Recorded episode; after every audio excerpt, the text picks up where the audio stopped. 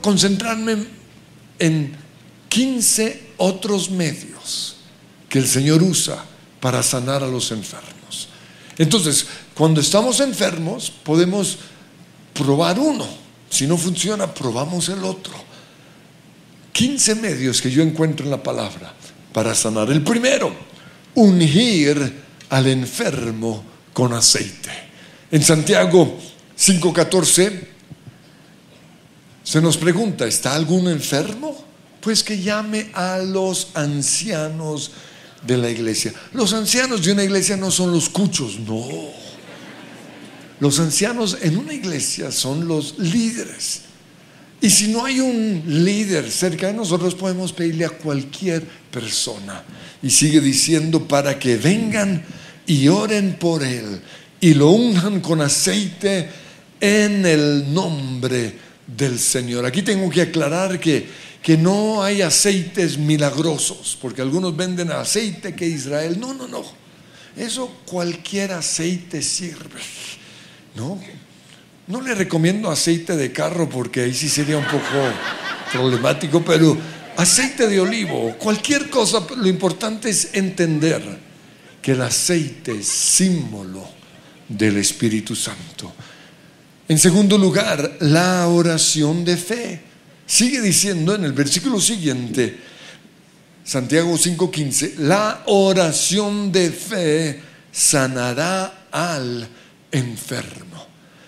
Aquí habla de la oración de fe de la persona que va a orar por nosotros. Pero también, a partir de ese momento, si queremos ser sanos, nosotros tenemos que hacer la oración de fe. A veces el Señor nos puede sanar en una semana, otras veces puede tomar un mes, cinco años. Lo importante es que durante todo ese tiempo nosotros sigamos haciendo la oración de fe. Pero ¿qué es la oración de fe? Es simplemente confesar lo que Dios dice en su palabra. Porque la Biblia dice que todo lo que le pedimos al Padre conforme a la voluntad de Dios será hecho. Entonces la oración de fe es simplemente decir, Señor, tu palabra dice, como cantamos a veces, tu palabra dice, o como cantábamos hoy, lo dijiste, yo lo creo. Entonces, unos versículos en la Biblia que nos habla acerca de la sanidad de las enfermedades. Isaías 53, 5 dice, por su llaga fuimos curados. Ese mismo versículo en 1 Pedro 2.24 en el Nuevo Testamento dice, por sus heridas ustedes son sanados. O el Salmo 91.10 dice, ninguna plaga se acercará a tu hogar. Entonces cuando estés enfermo vas a decir, Señor, tu palabra dice que ninguna plaga, ningún virus me tocará. Y yo lo creo. Pero también Romanos 8:11 dice, así como Dios levantó a Jesús de entre los muertos, Él dará vida a sus cuerpos mortales. Otra traducción dice, vivificará este cuerpo enfermo. Por eso escribimos esta canción, el poder que te levantó de la muerte vive en mí. En tercer lugar, deja de hablar acerca de tu enfermedad. Porque lo contrario a la oración de fe es hablar todo el tiempo acerca de nuestra enfermedad. Y es que hay personas que les encanta para llamar la atención hablar acerca de su enfermedad y uno, uno está con ellos y uno piensa como, ay, otra vez. Deja de hablar acerca de tu enfermedad porque eso te está enfermando. Proverbios 18, 21 dice que la lengua puede traer vida o muerte, sanidad o enfermedad. Y Santiago, capítulo 3, versículo 6 dice, la lengua es una llama de fuego, es un mundo entero de maldad que corrompe o enferma todo el cuerpo. En cuarto lugar, deja de pecar, porque el pecado enferma. El pecado sexual enferma.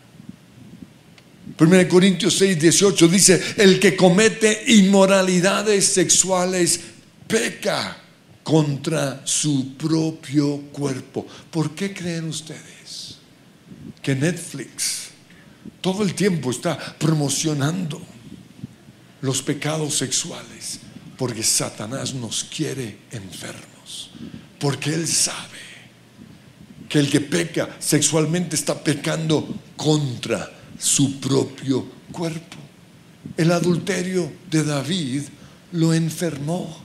Y no solo eso, también enfermó a su hijo. En Génesis 20 vemos que el pecado de Abimelech de codiciar una mujer que estaba casada, la esposa de Abraham, enfermó a su esposa y a todas las mujeres en su casa. En números 12:10 vemos que Miriam, la hermana de Moisés, cuando habló en contra de él, le dio una enfermedad infecciosa en la piel. Y lo mismo le pasó a Giesi, el, criado de Eliseo. ¿Recuerdan? Lo vimos hace tres semanas. Codició el dinero de Naamán y le mintió. Y por eso Eliseo le dijo, la lepra de Naamán se te va a pegar. ¿Por qué?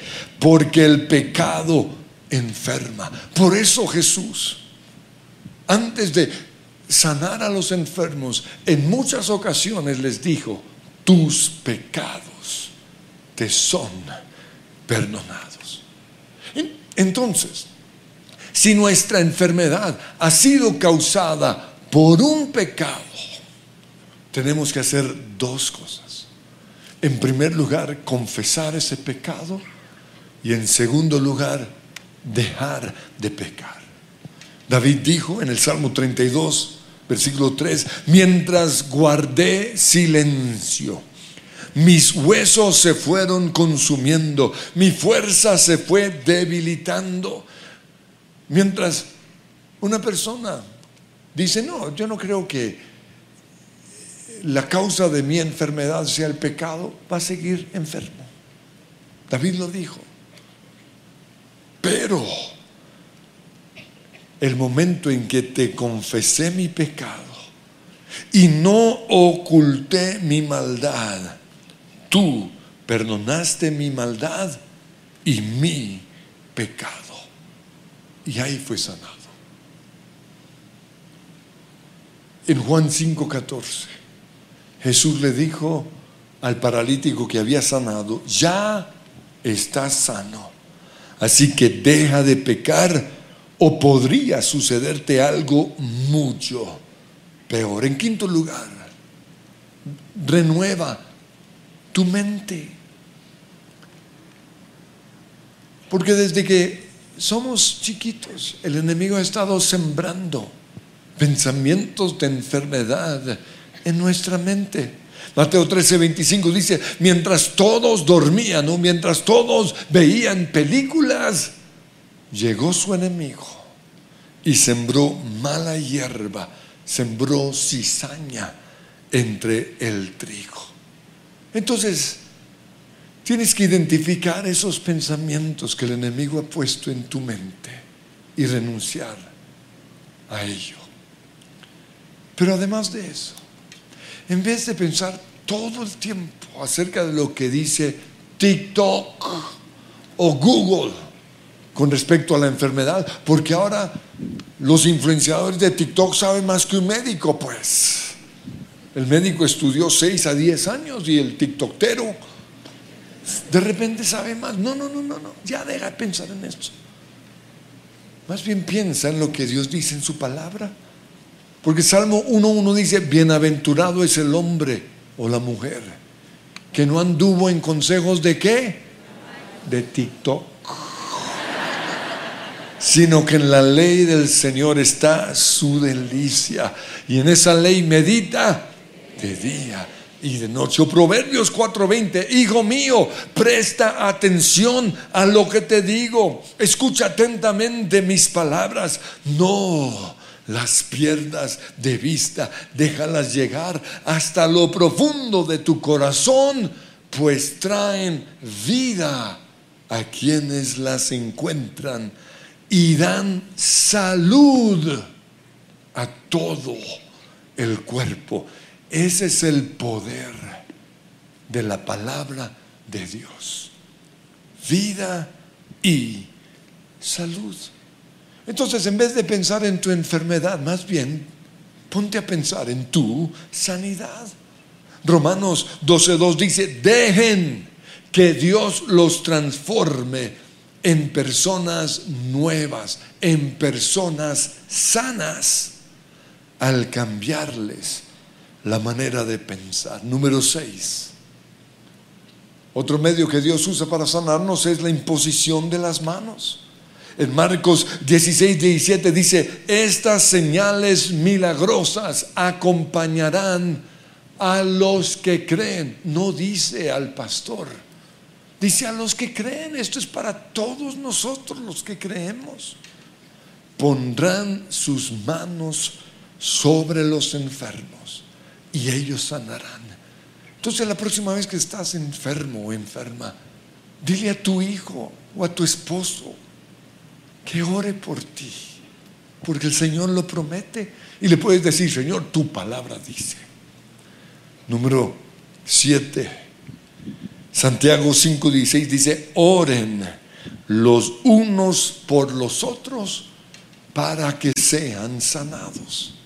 Por eso cuando yo estoy enfermo, yo pienso en otra persona que esté enferma y oro por ella.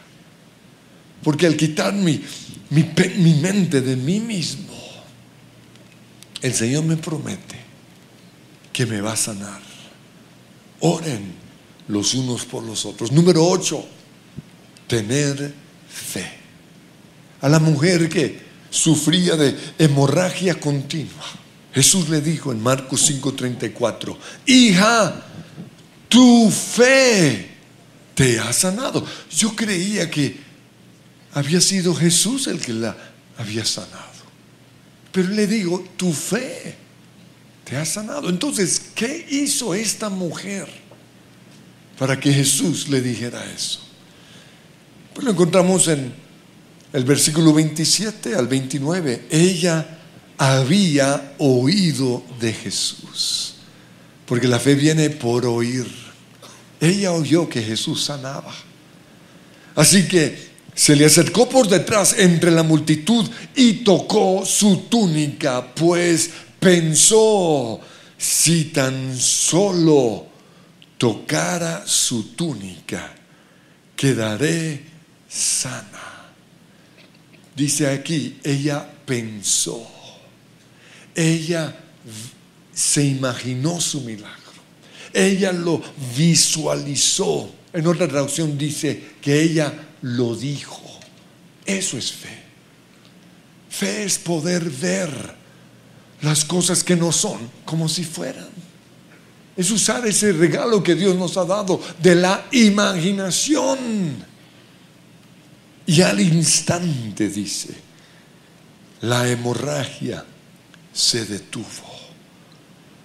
Hebreos 11.1 dice, la fe es la convicción de lo que no se ve.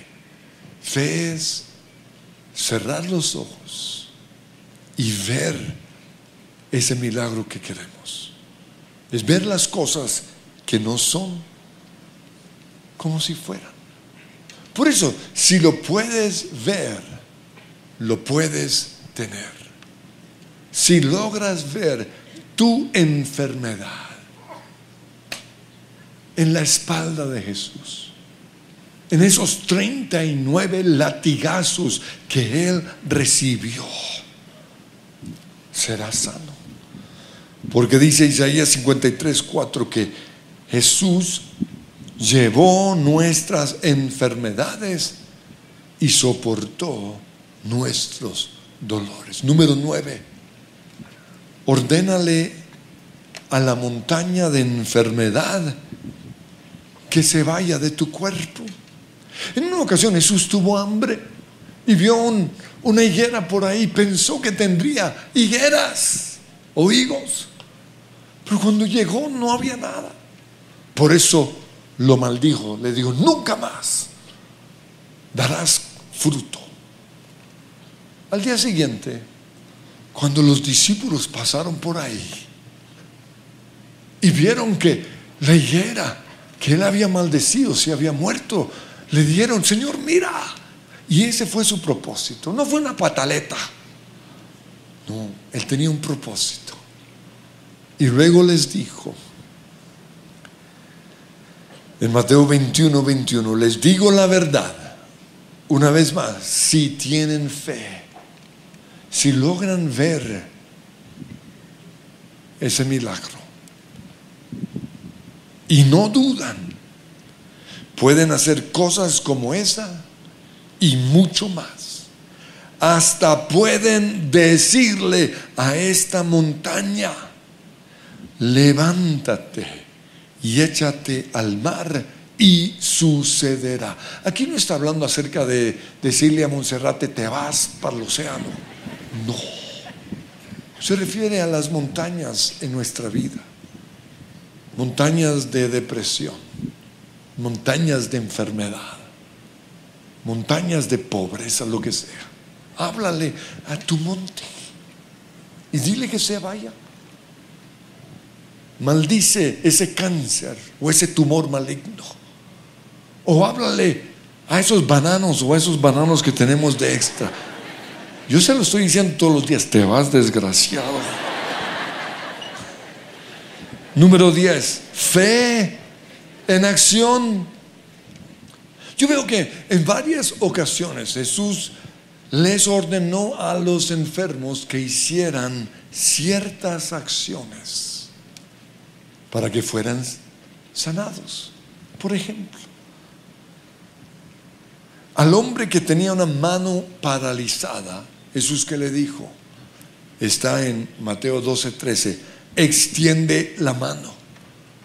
Yo creo que fue dar la sorpresa cuando se lo dijo, el tipo lo tenía así, pero oyó ese mandato y obedeció y ahí vino su milagro. Dice, Así que la extendió y le quedó restablecida, tan sana como la otra. Pregunto, ¿qué te ha dicho a ti el Señor?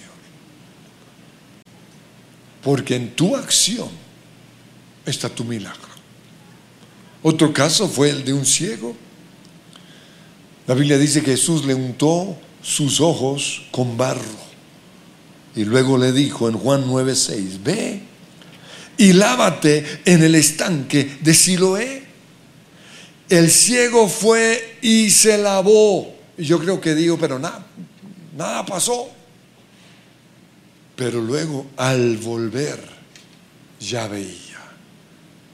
A veces el Señor nos pide cosas un poquito difíciles. Como paga esa deuda que tienes, perdona a esa persona. El momento en el cual obedecemos o el momento en el cual caminamos cuando Él nos dice que lo hagamos, somos sanados. Lo vemos en el caso de Naamán. Elías lo mandó a que se bañara siete veces en el Jordán. Cuando Él obedeció, fue sano. ¿Qué te ha dicho a ti el Señor que debes hacer? Número 11 otro medio que Dios usa para sanarnos es reprendiendo a los demonios de enfermedad. Dice en Lucas 13:11, estaba allí una mujer que por causa de un demonio llevaba 18 años enferma. Cuando nuestra enfermedad es por un demonio, ningún médico nos va a sanar. Tú puedes ir a los mejores médicos en México o en Europa y no vas a ser sano. ¿Por qué? Porque es un demonio. Dice, andaba encorvada y no podía enderezarse, pero cuando Jesús la vio le dijo, mujer, quedas libre de tu enfermedad. Lo mismo sucedió en Mateo 9:32. Le llevaron un mudo endemoniado. Así que Jesús expulsó al demonio y el que había estado mudo habló. Número 12. Perdonar y sanar las heridas del alma. Porque la raíz de muchas enfermedades es una herida emocional. El momento en el cual perdonamos a ese marido.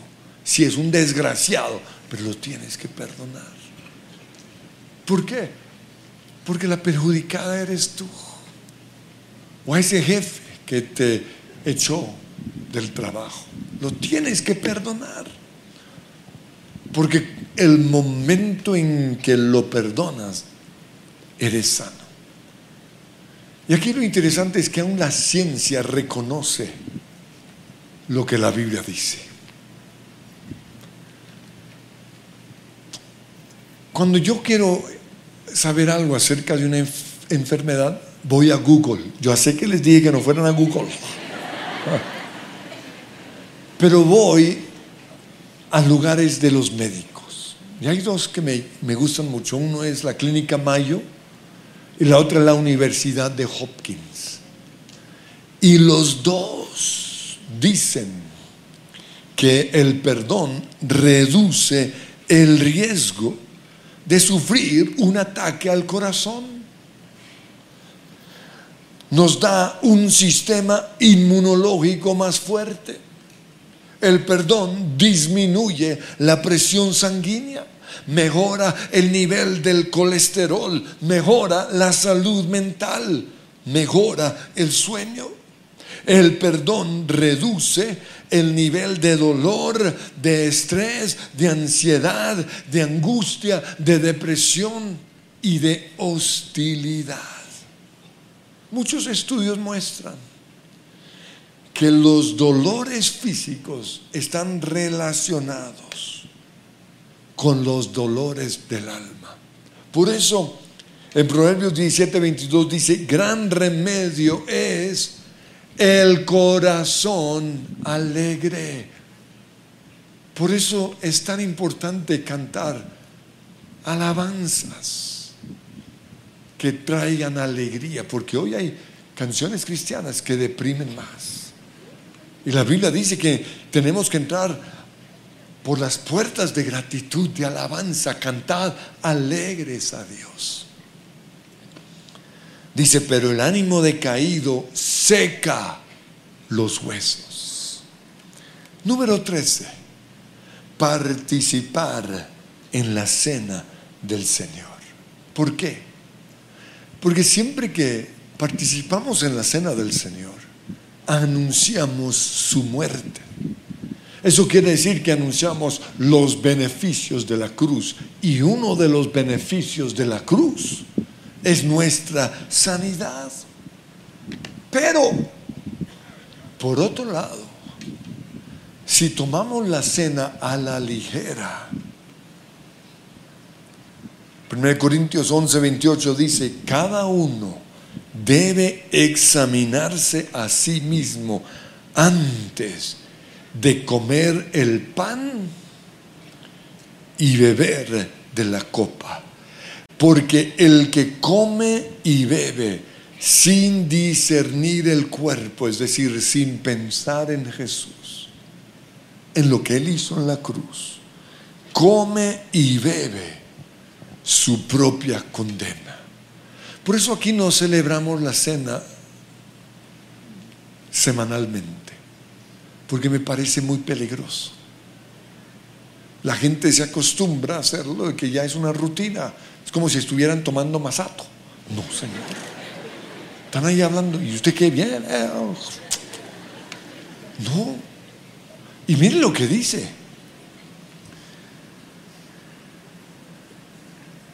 Por eso hay entre ustedes muchos débiles y enfermos e incluso varios han muerto. Wow. Número 14. Caminar y hacer ejercicio. Yo sé que algunos me van a decir, ¿y dónde está eso en la Biblia? Ahí les va el versículo. Juan 5.8. Recuerdan que cuando Jesús fue al pozo de Bethesda, encontró un hombre que llevaba años tirado en el suelo. ¿Y qué le dijo? Ojo, levántate, recoge tu camilla y camina. Tu enfermedad es por tu sedentarismo. Hoy muchos están enfermos porque no hacen nada. Se las pasan ahí tirados en el sofá. Es la causa de muchas enfermedades, no solo de la obesidad. Cuando yo tuve problemas con mi espalda, porque un nervio estaba pellizcando, o perdón, una vértebra estaba pellizcando uno de mis nervios y me afectó la ciática y fue un dolor terrible durante casi dos años. No lograba quitar el dolor por nada, hasta que un médico me dijo lo siguiente, es que el cuerpo no fue diseñado para estar sentado o sea, cuando Dios diseñó este cuerpo, lo diseñó para que estuviera de pie. O si vamos a dormir, estar acostado, pero no estar sentado. Si ustedes recuerdan, yo predicaba sentado porque creía que era la mejor posición. Pero no. Cuando dejé estar sentado tanto tiempo, hoy yo veo televisión de pie, la gente no me cree, pero yo veo de pie. Una ocasión me dormí, caí al suelo. Y cuando yo voy a, mis viajes en avión, largos de 6 a 12 horas, en el aeropuerto, antes de subirme al avión, me aseguro de estar caminando. Porque voy, voy a estar metido 12 horas en ese tubo. Y cuando ya estoy en el avión, visito todos los baños, me los conozco todos. ¿Por qué? Porque necesita este cuerpo caminar, moverse. Cuando yo dejé de estar tanto tiempo sentado, se me arregló mi problema. Por eso han diseñado escritorios para que la gente trabaje de pie. Incluso hay una opción de poder bajar y subirlo. De una hora de trabajo deberíamos estar por lo menos 15 a 20 minutos de pie porque el cuerpo no fue diseñado para estar sentado. Pero hoy la gente pasa horas sentados al frente del televisor, al frente del computador o al frente de los videojuegos. Cambiaron la cancha de fútbol o de básquetbol por una pantalla. Por eso hay tanta enfermedad. Finalmente, punto número 15 otro medio que Dios usa para sanarnos es comer saludablemente. Recuerdo que hace unos 29 años le hice esta pregunta al gran hombre de Dios de los años 70. Los milagros más grandes que yo he visto y yo creo que se han visto en Colombia fueron a través de este hombre de Dios, en sus campañas. Milagros impresionantes. Pero de repente, él dejó de tener sus reuniones evangelísticas. Y la gente comenzó a murmurar, oh, eso está en pecado. Pero yo tuve el privilegio de poder llevarlo al aeropuerto un día, después de unas conferencias que nos dio. Y le pregunté, ¿por qué? Si Dios te dio el don de sanidad, ¿por qué dejaste de sanar a los enfermos. Y él me dijo, porque me cansé de ver a las personas siendo sanadas en mis reuniones evangelísticas y seis meses después de encontrarlas en la calle o en las iglesias igual de enfermos o de enfermas. Por eso cambié las reuniones de sanidad por casas de sanidad. Lugares en donde él me dijo, llevamos a la gente a, que ayune, porque el ayuno es fuente de salud. Y en medio de ese ayuno, confrontamos o trabajamos las cuatro áreas principales, raíces principales de las enfermedades. En primer lugar, el pecado. los llevamos a reconocer su pecado y a tomar la decisión de no volver a pecar. El segundo, las amarguras. Oramos que Dios les revele toda raíz de amargura. Lo tercero, los demonios. Les enseñamos a echar fuera a los demonios. Pero en cuarto lugar, la comida. Y me habló acerca de la dieta bíblica. Yo no sabía que eso estaba en la Biblia. Y él me dijo, es cierto que Jesús santificó todas las comidas. O sea, nos liberó de ese yugo. Sin embargo, nunca vemos a Jesús comiendo cerdo o de algunas de las carnes prohibidas como crustáceos o cosas así. Y él me dijo, si la gente aprende a comer la dieta que el creador de este cuerpo diseñó, la gente va a ser sana. Eso me llevó a estudiar durante mucho tiempo lo que la Biblia dice acerca de la comida. No tengo tiempo de compartirlo, pero lo pueden encontrar en el material de eh, los 12 pasos para una sanidad total. Pero quiero concluir con lo siguiente. Hay una ciudad en Estados Unidos que es parte de como cinco o seis ciudades o lugares en todo el mundo en donde la gente es saludable o vive mucho más que en otros lugares. Pero en Estados Unidos es un pueblo llamado Loma Linda. La gente allí vive 10 años más que el promedio de gente en Estados Unidos. ¿Por qué? Porque los que viven allí son adventistas. Los adventistas son cristianos que se someten a la ley del Señor. Y aunque quizás nos parezca aburrido, Diez años más están viviendo que la mayoría de nosotros. Quiero que nos pongamos en pie. Y le vas a pedir al Señor allí, ¿por qué estás enfermo? ¿Por qué te enfermas tanto? Vas a pedir, Señor, revélame cuál es la raíz de mi enfermedad. Y Señor, hoy te damos gracias porque la sanidad es un regalo que tú nos has dado en la cruz. Te damos gracias, Señor, porque en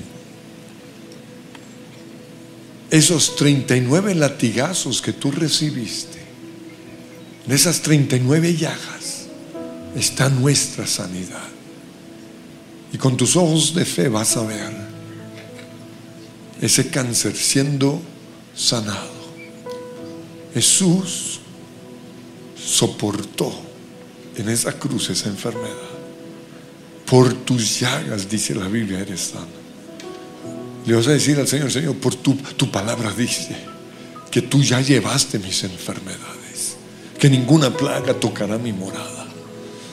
Perdóname porque me he acostumbrado a hablar acerca de mi enfermedad. Perdóname porque uso mi enfermedad quizás para que me sientan lástima o para manipular.